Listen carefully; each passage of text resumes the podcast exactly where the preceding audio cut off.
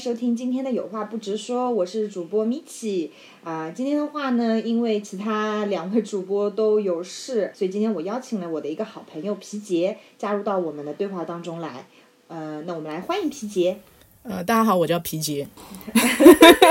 好了，那今天我们的主题呢，会跟以往不太一样啊。今天我们会比较少去讲到关于啊拉拉呀，关于爱情的事情。今天我比较想讲的这个主题叫做爱自己。啊，起源也是因为最近不知道是天气的原因，因为可能是春天嘛，还是说是星象的原因啊。我日常刷到了非常多类似于啊低谷期你该怎么怎么样的话题，然后就会有人提出来说，哎，我们要学会爱自己。啊，所以当下的时候，我看到那个对话，我就想说，哎，那到底什么才是爱自己呢？然后我就邀请了皮杰跟我一起来探讨这个主题，因为我觉得皮杰在日常生活中就是一个非常有趣，然后也非常爱自己的人。可以可以，我除了自己谁都不爱，谁都不爱，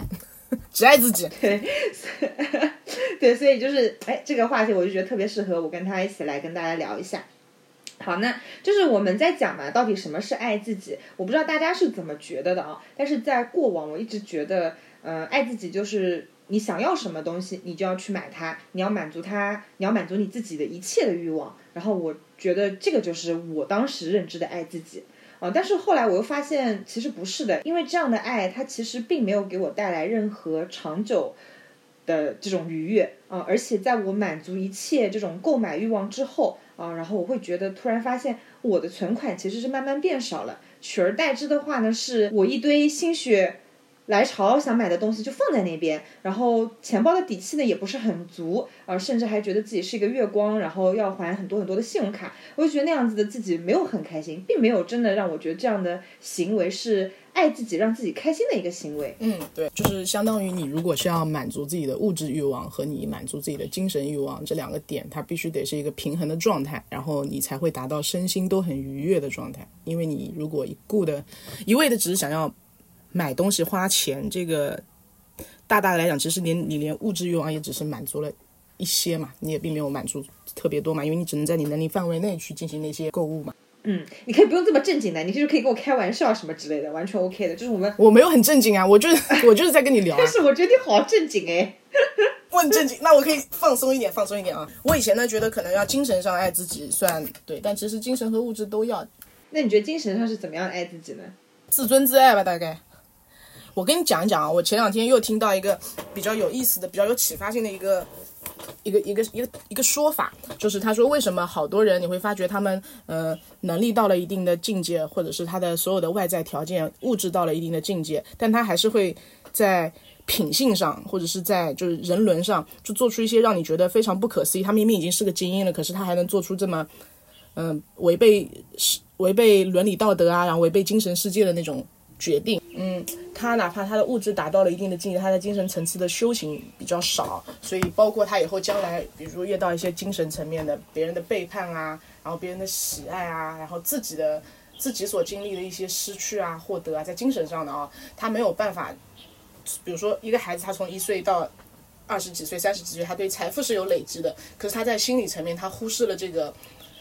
经验的累积，然后他忽视了去。成长自己的心灵，所以他可能我理解，就他在精神状态上可能还是一个非常幼稚的，会有一些幼稚行为出现的人，对不对？对他没有成长，就是他没有所谓的那种财富的积累，然后修行自己，然后直到自己比如说七老八十了，然后临近要去世的时候，他没有办法去很好的告诉自己，在自己这一辈子他精神上会有所成长，就。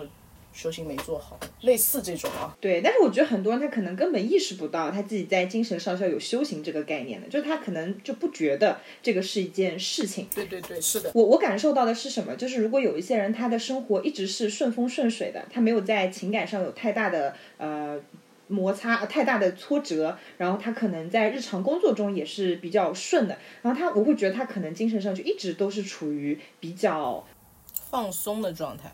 对他可能就是就是不会有这个意识，他要去做相关的自我自我修建啊、自我重塑啊，我觉得这一类可能会比较少。当然，讲真，我还是挺，但我我我我不能说羡慕啊，不是说羡慕他那个行为，我只或者说他那些不好的，我只是说，如果一个人他在成长的过程中，或者说在他这一生中，他确实没有经历过什么大苦大难、大大挫折、什么大分手、大失恋，对不对？我觉得他其实是非常幸非常幸运的。我倒不这么认为。可是我觉得不能要求每个人都要去吃苦吧，对吧？有些苦就是不必要去吃的。那是他如果不用吃到那个苦，他就是保持那种单纯开心的状态，我觉得也很好啊，就是也是一种非常非常让人羡慕的状态吧。这个就跟我小我之前有一个认知，就是小孩子的快乐和大人的快乐，就他们都是快乐，可是有些人会觉得小孩子快乐很淡很纯粹，就是他的开心很开心，就有人羡慕孩子们的那种开心。但我反正是好多年前开始，我就觉得一个成年人，起码是一个心智健全的成年人的快乐，他肯定要比小孩子的快乐更就是更有价值一些。就小朋友的开心，因为他的思虑真的很少，就他的东西不够立体、不够全面。但是成年人的快乐，他真的是在种种的体验之后，他觉得这件事情，我是说认真的开心快乐啊，就那那种快乐的丰满感，是真的比小孩子那个快乐要达到好几好几千倍的那种状态。我明白，就是就是类似于说你在没有吃过苦的情况下，你可能感受不到这个快乐的层级，因为你对它的预期，或者说你对它的这个嗯给你的感受，你就会觉得它就是这样，它它就是应该这样的。可是当你就失去过或吃过苦之后，然后你再反过来得到那个快乐，你就会觉得它是加倍的快乐。嗯，是的，就是就确实嘛，就像很多人讲的老生常谈，就你没有不开心，你又怎么知道你的开心是开心呢？啊，对对对，就是这句话。就我们反正也是顺着讲嘛，就讲到爱自己的这样的一个一个一个一些事情，还顺然后 强顺是吧？就咱们就是一个强顺，主打一个强顺。对，就一个顺其自然啊，顺着话题讲就行了，嗯。所以刚刚皮姐讲到精神修行嘛，然后我就会想到，确实就是对于我们自己来说，对于我们成年人来说，我们要去更加关心自己的一个感受，然后要远离那些让自己精神内耗的人和事。比如说，二十四小时没有给你发消息，没有回你消息，你不要去猜，就是千万不要让自己去猜测，因为你你既不是别人，你也不是你自己，也有千你在每一分每一秒都有千千万万个思绪，猜是没有任何意义的，只会加深自己的精神内耗。没错，但是如果对方二十四小时没有回你消息，就真的会让你非常的，就尤其是你的，你可能跟他有一些安排，然后他没有回你消息，我觉得这个事情就真的让你有一点难以控制，你就会。你就会集中在，哎，他为什么没有回我消息？他他，那我们今天到底这个安排怎么样了？然后然后发现，哎，那明明有安排，他为什么还不回我消息？就是我就会在这几个话题中跳来跳去，跳来跳去。嗯，说明你还是太闲了，人闲着没事干是会这样的。谢谢你，我真的 thank you，我真的总结的很精辟。嗯，哎，是我那天有看到一个话嘛，他就是在说，当你处于这种非常精神内耗的状态的时候，你要去做的是，呃，我我这有两个事情，我觉得是特别有意思的，一个叫做向上看，就是你要去看更大更广的天空，你往上看，你去看更更更辽阔的地方，这样会让会让你就是精神上觉得心情上很愉悦。然后还有一件事情呢，就是你要去忙你手上的事情，去把你手上该做的事情全部去做掉。然后把你的这些注意力分散出去，但不行，我一定要找一个就是精神上要强大过我自己的人。你说什么？就是那个精神上一定要强大于自己的人。我的我当然是希望找到我，我也慕强了。我觉得物质对我来说倒不算是强，因为我从小就小康惯了。我是觉得，确实是因为我我没有没我没有因为金钱而拮据过，就是会去觉得钱对我来说很重要。就这一点我很庆幸啊。我觉得反正生活不算特别大。我我反正生活不富裕，但是从来没有因为钱而，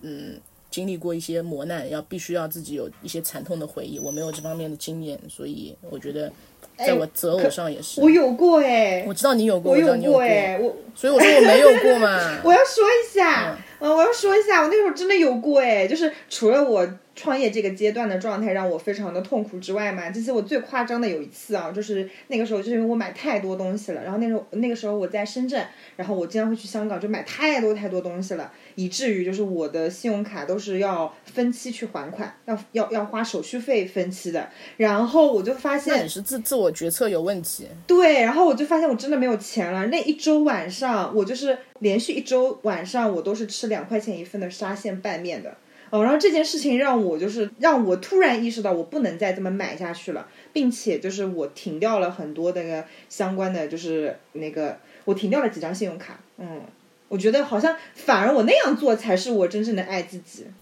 对啊，所以你现在比如说遇到同样的情景，你是绝对不会像以前那样铺张浪费，而且你会提前规划你的钱嘛？我觉得这点很好，这就是成长嘛。你一定有一些人，他可能是通过一些自己的经验教训、自己的代价来让自己获得成长。那我比较幸运的是在在金钱方面，我没有通过自己的经验教训成长，但是我通过了别人的经验教训，让我自己去牢记了一些道理，就是可能在适当的时间，不能有太太太过于超出自己能力的欲望，然后并且让他付诸行动，就制止这样的行为嘛。这一点我还比较幸运。所以在精神，所以我比如说包括择偶啊，包括交友，其实我也没什么资格说交友，因为朋友这个东西比较被动嘛，你自然是有一些好的场景就交朋友，因为与人结缘就是抱着善意就行了，不需要有太多的目的性。但是择偶上，我觉得，因为你毕竟 还是需要有一些目的性的。当然了，因为我要把我一辈子的，就我是比较理想化的啊，不管谈恋爱谈多久，但如果我要谈这个恋爱，我一定是往长期的去想的嘛。如果你要把你的接下来的一部分时间跟这个人一起去分享，你自然是要对自己负责嘛。有些人是为了金钱对自己负责，反正我的话就是为了精神上对自己负责。所以，嗯，单身很久也很正常。我愿意付出这个代价，But it's okay。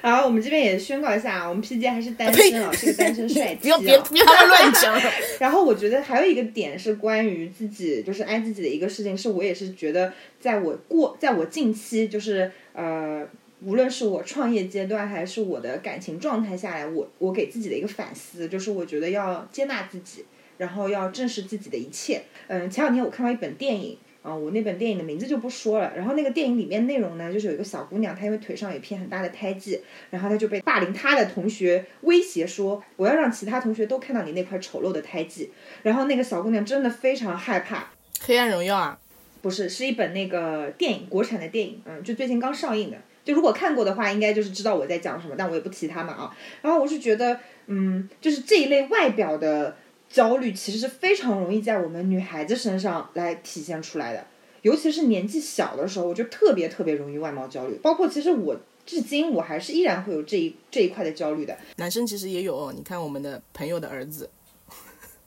觉得自己双下巴一定要用口罩来遮掩。可是他才多大哎？这个小孩他才上小学一年级、二年级。是的，然后问他有没有喜欢的女孩子啊，他就会说自己。我长得这么难看，怎么会有女孩子喜欢呢？这这个，对于美丑的这个，对，啊我之前在就赶我们之前出去玩的时候问过他的嘛，然后这个答案我还蛮惊讶的，当时我也不知道该回什么，我觉得，对，如果跟他讲过深的道理，他肯定也听不懂，所以我就什么都没讲。你真的是白说，哎呦！可是我真的觉得，就是那我觉得，哎。呃，我觉得确实啊，就是现在这个时时代和这个社会，它的节奏，包括我们可以接受到信息的来源，因为太多了，所以就是真的就是会让这些才小学一二年级的小朋友就有容貌焦虑。我觉得这还挺可怕的，说实话。就我在小学的时候，从来没有意识到容貌这个概念，从来不会觉得就是长得好看难看，大家只会跟是想想玩的人一起玩。哦，我觉得我也有概念是我在我我记得有一次是有概念，是我幼儿园的时候。然后我们班上有一个女孩子，特别特别白，很白很白，白的就是像灯泡一样。然后我们的幼儿园阿姨们都非常喜欢这个小姑娘，所以然后那小姑娘跟我关系可好了，就我从小就喜欢跟漂亮的人在一起玩嘛，反正然后她就跟我关系很好，她就是生日的时候都会邀请我跟她一起分配她的生日蛋糕。那你还不是喜欢长得好看呢？对我我知道她长得好看，但是我对自己其实是没有这个容貌。容貌焦虑这个概念的，我是直到长大之后，青春期之后才意识到，哦，有好看不好看这个东西。嗯，确实，我觉得大部分人都是长得一般吧，为什么一定要去区分个在一般当中？就对啊，矮子里面拔长子，明明都是普通人，却要去比的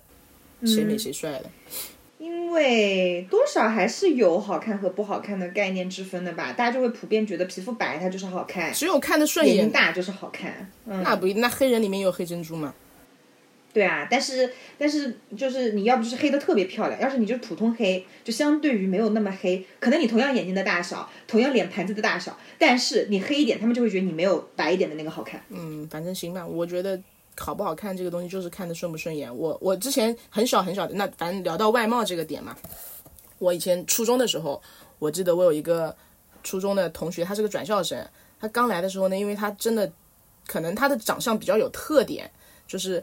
会有一些非常突出的特色，然后可能是那种大家平常在众多学生当中没有那么的，从来没遇到过。然后，所以他刚来的时候，其实有好多，不管是男生女生，对他都没有什么，我是感感觉到没有什么善意嘛。但是我从小也不是那种什么英雄英雄要去救什么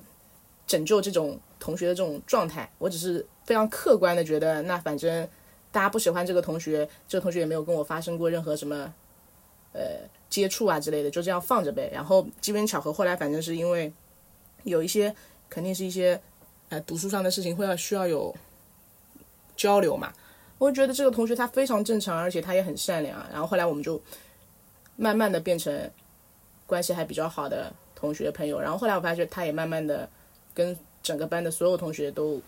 玩的很好，搞好了对对对对对，也没有说玩的很好，但是就是没有霸凌这样的事情存在。长相没那么重要，而且没有你想象中的那么重要。你看我们这一群学生，他一开始来说，我承认啊，哪怕以现在的观念去看这个人，他也肯定不是好看的，而且确实是长得太有自己的特色。但是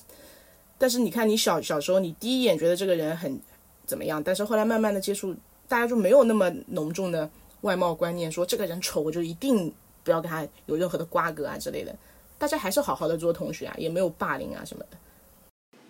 这个我会觉得让我想到，就是我我初中时候的一个女孩子，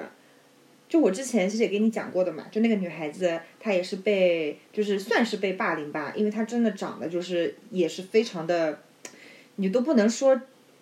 我都不好意思说，我都不能说她是正常，但是她真的长得就是有一点怪怪的。然后呢，她又又是又黑又胖那样子。然后就是因为大家欺负他嘛，所以他可能脾气也不是很好的，他也会就是反抗、反对或者怼别人嗯。然后那其实可见而知，是他越是这样反抗怼别人，其实大家越想要欺负他。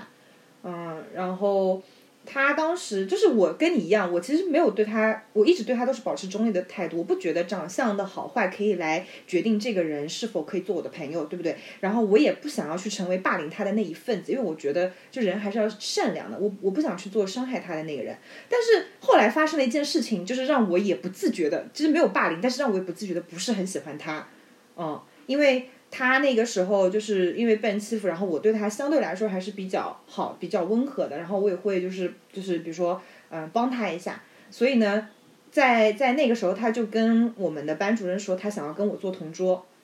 然后我那个时候跟我的同桌本来玩的可好了，就是我们俩聊天聊的可开心了，每天就是上课就聊聊聊，下课就是玩玩玩，然后突然就要把我换位子换到跟他坐在一起，我就特别不乐意，就是他的这个行为让我觉得我我。我我好像就是我我好心对你，但是你却就有点有一点点伤害我吧，就是让我觉得就是你你知道吧，就那种感觉。他妨碍了你的正常生活，就妨碍了你的节奏。对对对，他他干涉到了我的日常社交，然后我觉得好不开心。然后我其实就没有，那我我反正跟他做同桌之后，我就没有对他那么好了，因为我就真的不开心。嗯，包括有一次就对我特别特别勇，有一次就是那个时候我们英语老师非常凶，他就是他是比我们班主任还要凶那种很非常严厉的老师。然后他就说作业就是要就是双就是同桌之间 partner 之间要去呃对话。然后你们要把那个对话背出来，然后我因为太生气了，我就没有背那段对话。然后那天好巧不巧，我那个英语老师把我叫起来，叫我回答问题。我然后我就说我没有背。他说那你为什么没有背？我说因为我没有 partner。我觉得我也挺挺挺，就是很很勇，但我觉得自己挺挺不好的，你知道吧？就是就完全忽就在全班面前这么说嘛，就是忽略了我的这个同桌嘛。就我觉得我也这个做的是确实不好的，嗯。但是反正对对对，但是那个时候因为年纪小，其实你很难去完全坚定你的，就是你你一定要去那个，就是对他好的一个状态，因为因为他确实做了一些让你不开心的事情，倒也不用对他好，你就这这就让我联想到你其实爱自己还有一个一个，反正我自己最近的感想啊。就不要羞涩于承认自己自私之类的。我觉就是前两天我跟我爸妈的对话啊，没错。前两天我们一起出去玩嘛，然后我爸走在路上就突然之间，嗯，反正就是咱们一起在三三口之家在开玩笑嘛。然后开着开着，我爸就做了一个总结，但也是开玩笑类的总结，就说说我妈这个人特别自私。然后我就我就太开心，我就跟我爸讲，我靠，她还不够自私，我妈应该再自私点，她越自私我越喜欢她。我就我就觉得，就如果是一个 亲亲人吧啊，或者是我。我特别特别爱的一个人，他如果够自私，我觉得从一方面讲，他的自私对我来说是让我很放心的事情。他如果够自爱了，我我也会开心。我完全就是因为他的自私而感到开心的。但这件事情如果放在不熟的人身上，就绝对不行。就其实是有点双标的。但我确实我也愿意承认，嗯。嗯，我觉得人是很正常的呀，就是这个双标它一定是存在的，我们不可能做一个圣母，然后对谁都是公平的。然后这个话题也让我想到前两天有人跟我讨论嘛，就是关于自私跟自爱的这件事情，就是他就是，然后我也想说，就是如果这个自私已经伤害到别人了，是建立在他人就是建立在他人痛苦之上的快乐，然后，但是他会觉得就是这样子的快乐对他来说是自爱，哎，是不是很有意思？就是。这个对，可能见解就不一样了，嗯，哎，所以这个这个边界它其实还挺模糊的，挺模棱两可的。但是我真的是觉得，就是如果他是以伤害他人作为快乐的这样的一个自爱，他其实他其实是不正常的，好像不叫自爱，其实是对这个好像不能叫自爱，这个叫做一种就自我洗脑，变态了。真的有点变态了吧？你为什么你的快乐只能建立在别人的痛苦上呢？他难道不知道这个世界上是有双赢的吗？嗯。对吧？所以，所以其实这个时候，我觉得自私跟自爱之间是有一个很很明显的一条界限，是取决于哎，你这个人是否是一个正常人。适度的自私啊，我觉得适度的自私是我完全能接受的，过度的自私就有点变态了。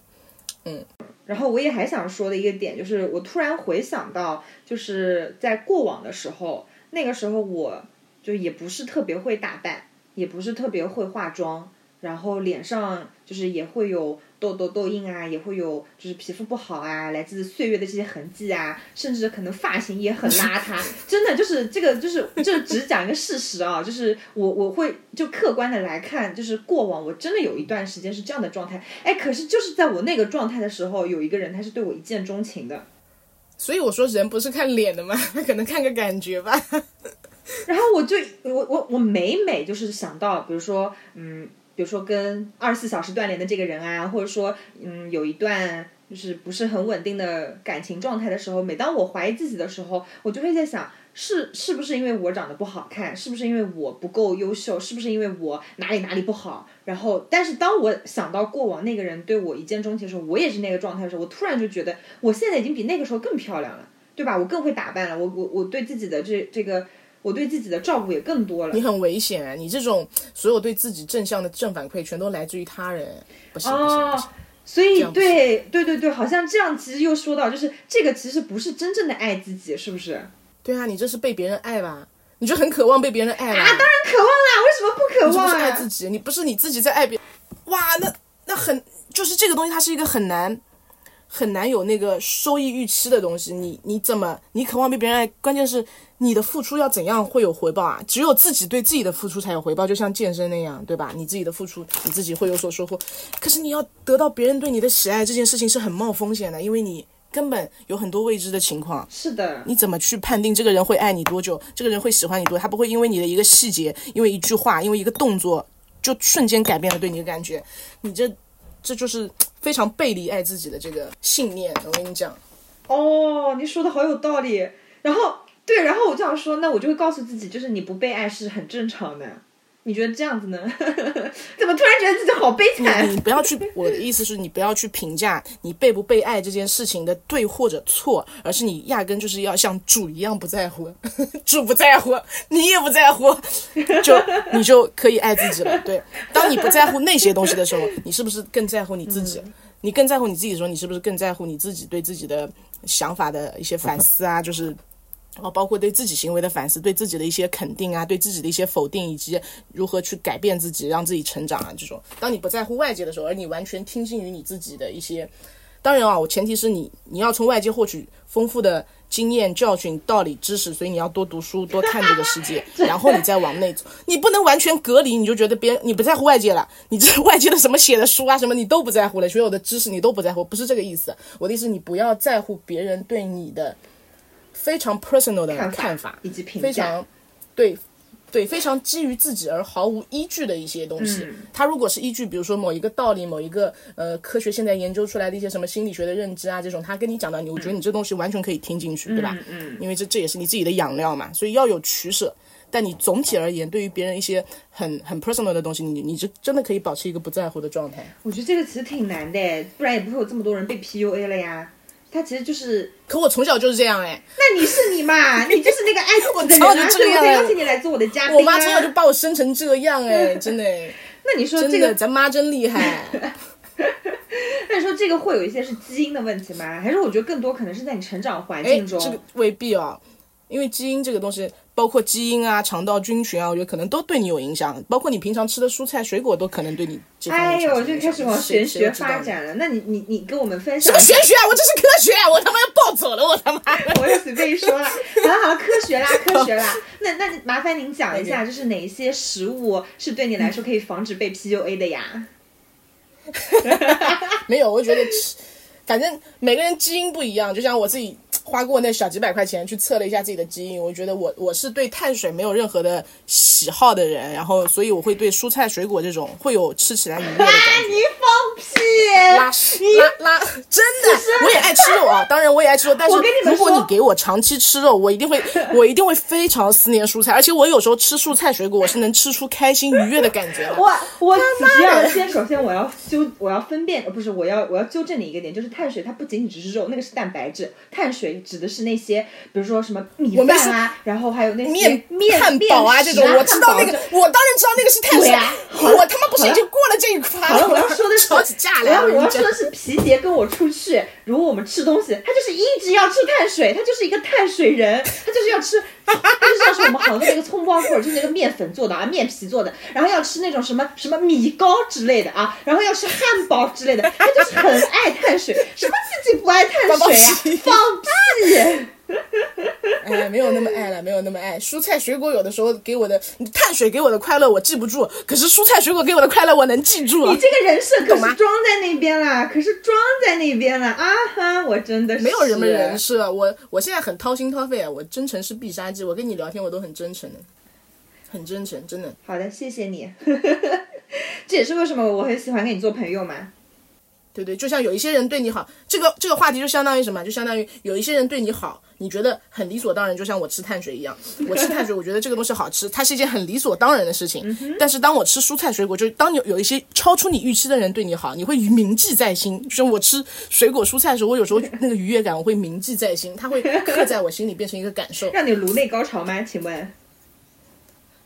没有到没有到那种，我不知道什么叫颅内高潮。你不知道？我当然不知道耶，你怎么不知道啊？啊，那我那我可能还没有还没有成为一个 T 吧，还是个雏儿。哎呦，三十三岁的厨，哎呦，我笑死哎！死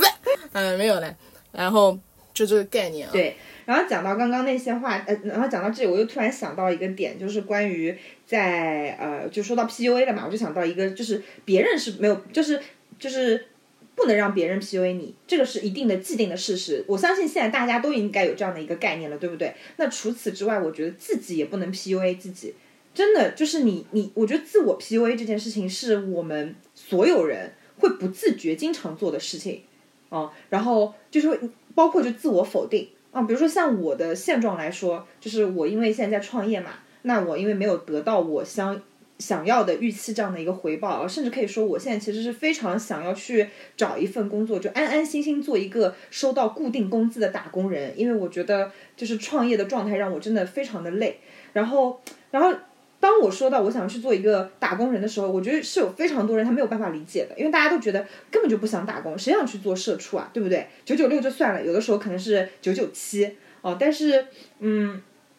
但是我就是当我现在我会想到，就是过往，就是因为我现在状态不好，我的创业并没有就是非常的成功，所以我就会想到，如果我没有创业，我依然在之前的公司工作，我依然在最早的我我我当时是一个特别好的一个职业发展的前景的情况下，然后我离职了。如果我没有离职的话，我现在就应该是过得很好。因为我就看到我的大学同学跟我一个班的大学同学，他现在的年薪，他又是在央企，就特别高，然后还是他自己最喜欢的设计行业。然后跟我一起毕业进到第一家公司的那些同事们，他们也仍然在这个设计岗位，然后他们现在都在各个大厂，什么阿里呀、海康呀，然后呃移动啊，拿着高薪。然后但是我呢，我就感觉我自己完全就是就是做的决定都是错的。我就觉得我怎么就一步步走到我现在这个状态了呢？我就很后悔，然后就一直在自我否定。所以当时我这个状态，我在跟皮姐讲的时候，我觉得皮姐也给了我挺多的一些思考和反思的，我会让我觉得就是你不要去美化你没有走的另一条路。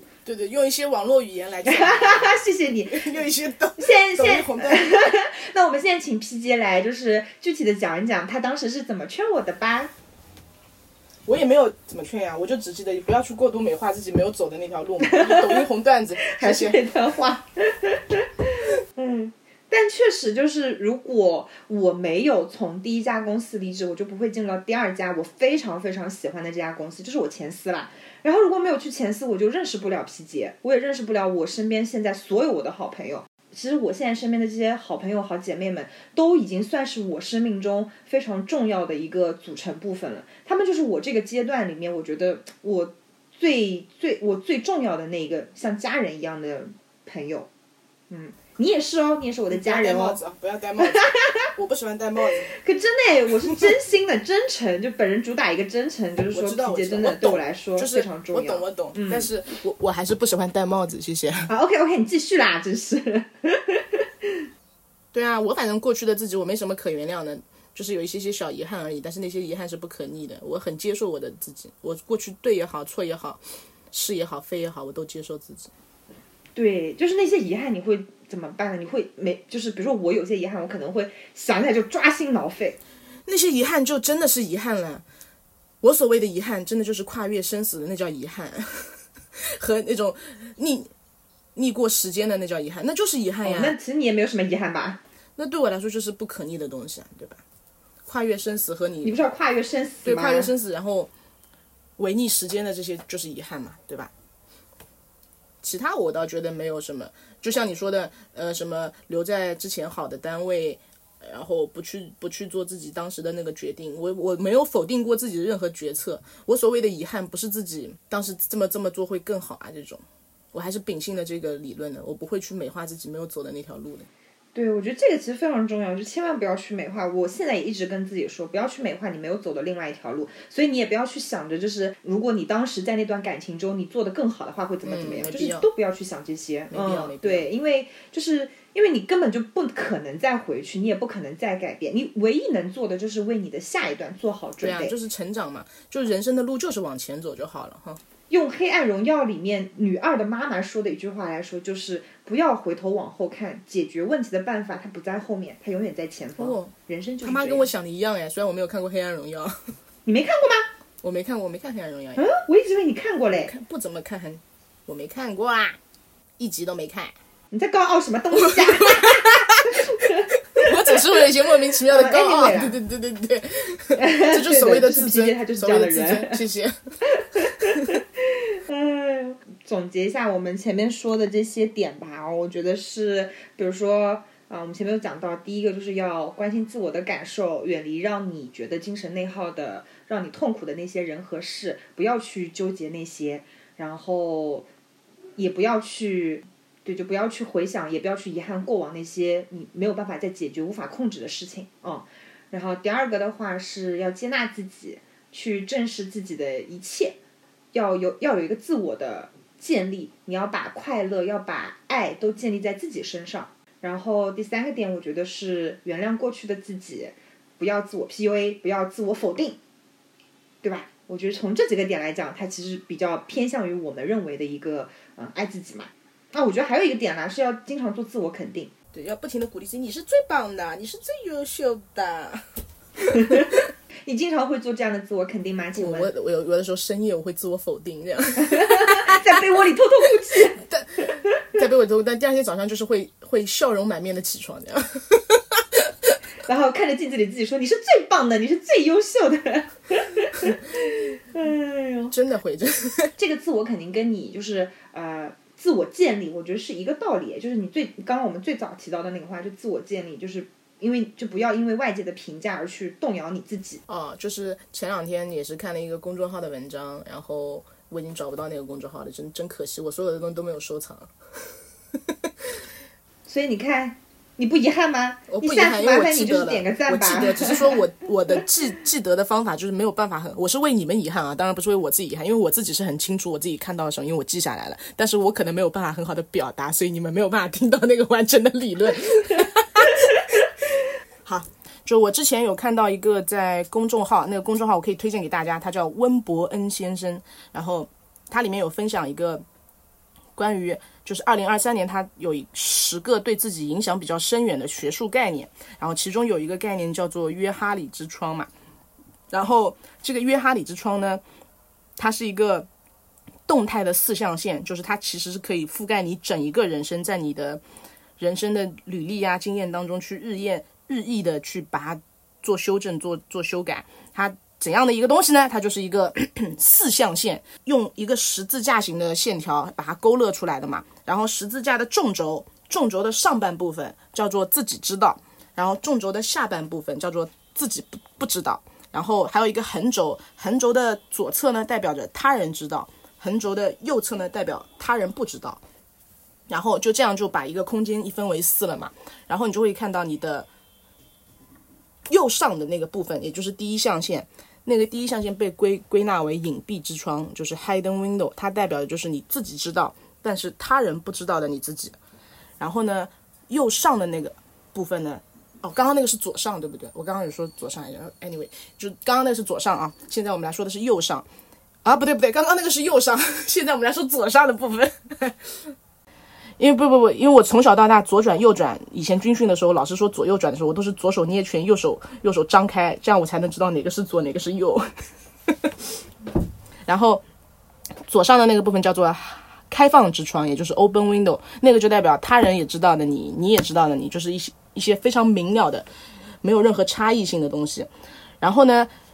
两个下面的都比较有意思，一个是。在左下的那个部分叫做盲点之窗，也就是 blind window，代表你自己不知道，但是他人知道的你自己。然后右下的那个部分叫做未知之窗，叫 dark window，就是你也不知道，别人也不知道的你自己，也就是我们所谓的一些潜意识或者潜在的东西，它现在还没有被挖掘出来。我，然后我就觉得，你怎么去让自己这一辈子就怎么去衡量数据化自己的一个。认知啊，就是我觉得，如果你足够爱自己的话，当然对自己是足够了解的，对吧？如果你对自己足够了解，你就可以把这个纵轴和这个横轴，你可以不断的下移自己的那个横轴，你会让那个开放之窗和那个隐蔽之窗变得越来越大。也就是说，你会让你自己知道的越多，让你自己不知道的东西越少，对吧？包括，所以这这个就代表你要怎么去，你要分四个象限去努力，你就把自己四个象限该做的事情，你可以，如果你真的啊想要通过一些很很学术的东西，很理论性的东西去营造，就去打打造自己的话，你真的可以在这四个 window 里面自己去填写你该做什么，不该做什么，对吧？我是没有这样的那个啊行动力的啊。说了半天，我还想说，你这边有什么好的参考案例跟我们分享一下呢？因为我不是这样的人，但我但我可以就是信口拈来，我就给你直接直接信口拈来。这就是皮杰，对，直接直接就来四四个口子，怎么怎么讲呢？你现在比如说这个盲点之窗，他人知道，但是你自己不知道的自己，你怎么办？你就去向别人征求反馈，对不对？你就可以不停的去问自己，你对我有什么印象啊？你就听，你不要去解释，也不要去理论辩驳，你就听，然后你。当你真的有足够多的资源，他们愿意很真诚的告诉你这些的时候，你可以把他们说的那些总结嘛，总结完你就可以在这个盲点之窗里面去填上那些别人对你的很具体的一些反馈，那你自然就是有有具体的改变方向了嘛，有努力的目标了嘛。你要让自己做到知行合一的话，你就可以去把这个盲点之窗真正的就是让自己吸收下来嘛。那还有那个隐蔽之窗，我觉得是最我我最喜欢待的。待的位置啊，因为那是别人不知道，但是你自己知道的自己，你的秘密其实相当于是，嗯，就我觉有时候觉得可能自闭症它大部分都在这个隐蔽之窗里吧，有可能，嗯，maybe 他也知道，只是他不想说呢。对，反正隐蔽之窗，我觉得你可以在里面不停的添加很多很多选项，如果你自己真的可以做到足够神秘的话啊，嗯，然后做一个神秘人，对。然后未知之窗呢，就是你和别人都不知道，因为是别人不知道，你也不知道的东西。像个潘多拉，就是你你你也没有打开过，所以你也不知道怎么样。就好像我随便说一个，对对对我说哎，是好是坏你都不知道去。对对对对对，就比如说我们去冲浪，然后你也不知道你冲浪冲的好不好，你也不知道你喜不喜欢冲浪，其实我也不知道，对不对？这就是米奇说的对的地方，因为你要米奇，米奇 OK fine whatever，这就是米奇说的对的地方，因为你这样你就可以通过，比如说有些人他喜欢旅游，有些人他喜欢看书，因为你旅游的时候的一些全新的体验，你看书里面一些全新的知识点，你从未闻所未闻、思所未思的那些东西，他就可以把你这个隐蔽之窗给呃未知之窗给打开，你就可以窥见一斑，对不对？对，所以我跟你讲，我其实非常喜欢未知之窗这个地方，是因为我非常希望我身边可以出现一些人，他可以去带着我，然后挖挖一些黑洞出来。你怎么老爱人人人呐、就包括我也想成为对方的人，我说了，包括包括我也希望成为对方的那个人，可以去带他挖掘一些他也不知道的黑洞出来，就是也去，其实就是去相互影响。这是人家很自己的事情。好了好了，可以了，可以相互影响，但这归根究底，它是一个非常 personal 的事情。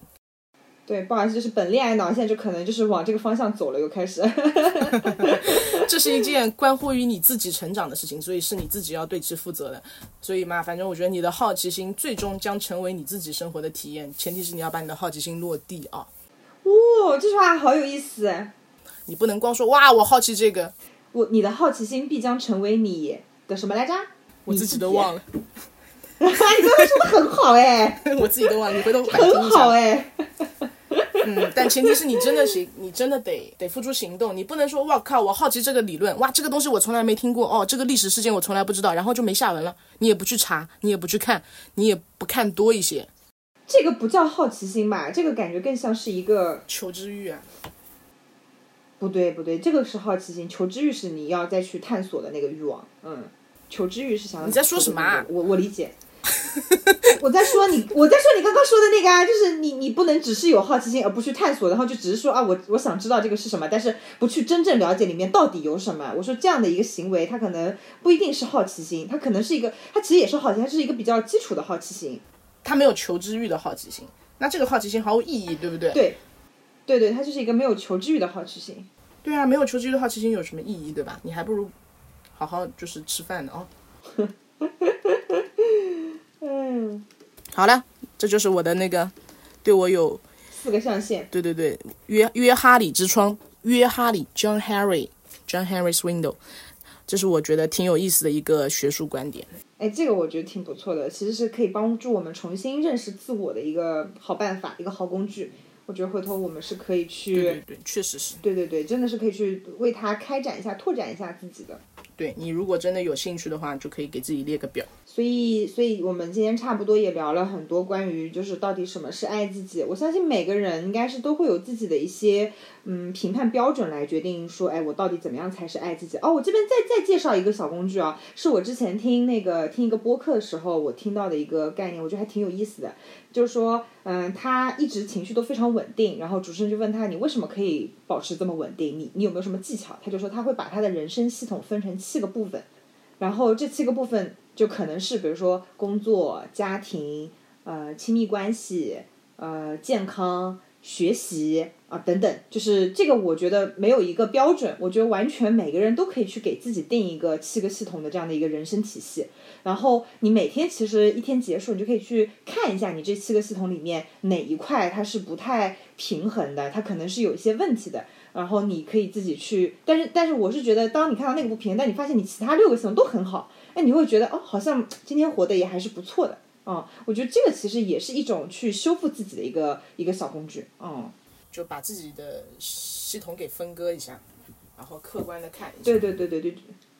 对，因为我觉得人人在他很痛苦的时候，他可能会把所有东西都粘连起来，他只会放大他痛苦的那个点。但是如果他跳开来看，他会发现，他比如说，呃，比如说我的七个系统里面是有宠物的，我的宠物非常健康，我就会觉得这个事情让我很安心。然后我的爸爸妈妈身体很健康，他们活得很开心，我也觉得这个事情对我的生活也是非常重要，也是我人生系统里面的一个部分，对不对所以？谈恋爱没有找到好的对象，就变得很正常了，就变得可以接受了。反正就是接受这所有这一切，你不会，你没有办法控制的事情，我觉得也是非常重要的。嗯，就是因为当不可控的情况下，你越要控制它，其实你越痛苦。那不如就就是 let it go 吧，你就不要控制它了。嗯就看你的得失。如果你的得多于失的话，你就安心的接受自己。嗯，你的系统里面如果稳定的状态多过于复杂的状态，你就今天好好睡。对对对对对对对对。就如果，但如果当你真的遇到你的失的状态，或者说你的每一个部分你都觉得出现了一些问题，这个时候我也觉得你就向外寻求帮助吧。对，一定要向外寻求帮助，就不要自己闷在那边，千万不要自己瞎想。然后就像我们刚刚说，不要去自己自我精神内耗。我觉得完全是可以去找一些专业的心理咨询去做一些辅导的。就是以前嘛，我们会觉得好像看心理医生这个人是不是有什么毛病、精神病之类的。但是近两年，我会觉得看心理咨询会让我觉得是一件有用并且很客观的事情，对对，非常客观的一件事情。它其实就是我们的那个叫做盲盲区，对不对？blind spot 那个地方，因为我们自己不知道，但是他知道。嗯，他可能知道。嗯，对，对他可能知道。然后我觉得还是非常非常的有用的。所以就是在这边也是，当你有如果遇到一些特别不好的呃事情，然后你觉得自己真的处理不了的时候，因为我觉得春天啊，这个春天的这个情况下，抑郁症或者说类似于这种精神状态不是情绪状态不好的病症，它的它的这个发生是非常非常容易的。就大家如果有这样的一个情况，也一定要去找一些这种相关的专业途径去帮帮帮到自己嘛，这也是爱自己的一种方式嘛，对不对？是的，是的。希望各位都可以爱自己哦。对嘛，就是每个人都有好好爱自己哦，因为就是你只有好好爱自己，才有可能别人才会更好的爱你，嗯，才有可能别人会更好的爱你哦。但你自己自己对自己的爱是没有分可不可能的，你就是只管爱就好了。你就是要好好，对对，就是就你能能为自己花钱就为自己花钱，当然在力所能及的情况下，千万不要像我那样，就是你都已经到那种那种月光的那个状态是绝对不可以的啊，就要随心所欲控制而不逾矩。对对对。但但是你真的已经很久没花钱了，你又不舍得的话，就就去买一个你觉得最想要买的东西，怎么了？就花一点钱让自己开心开心，我觉得完全是 OK 的，对不对啊？可以。我刚刚讲了一个很棒的孔子的话哎，《论语》的话，你居然没有听？嗯、我没有注意，请你再重复一遍来。我凡事都需要，就是这是我以前初中老师他的一个座右铭，就我也不知道初中的政治老师为什么要跟我们讲这么复杂，我我当时认知不了的话，随心所欲而不逾矩啊！大家好好去思考这句话吧。哦哟。哎，皮杰真是个有文化的人呢，有文化的 T 呢。没有没有，不是有文化，就是记性好罢了。你要是能记得你初中老师教过你东西，你也很有文化嘞。真的是，我记得啊，但是都是那些知识好吗？好啦好啦，那非常感谢今天皮杰加入到我们的这一段很有意思的对话啊，关于什么是爱自己，然后怎么做才是爱自己的这样的一个主题，就也很开心跟我的姐妹在下午这个时候，然后有一段这样深度的精神交流。对，咱们一会儿还要相约去逛夜西湖，贼开心！我今天今天有爱自己。今天天气非常好，今天杭州 就是阳光明媚。好啦好啦，那今天我们就到这边啦，感谢各位的收听，希望大家有机会可以给我们多多留言，然后我们就下期再见啦，好，拜拜，拜拜。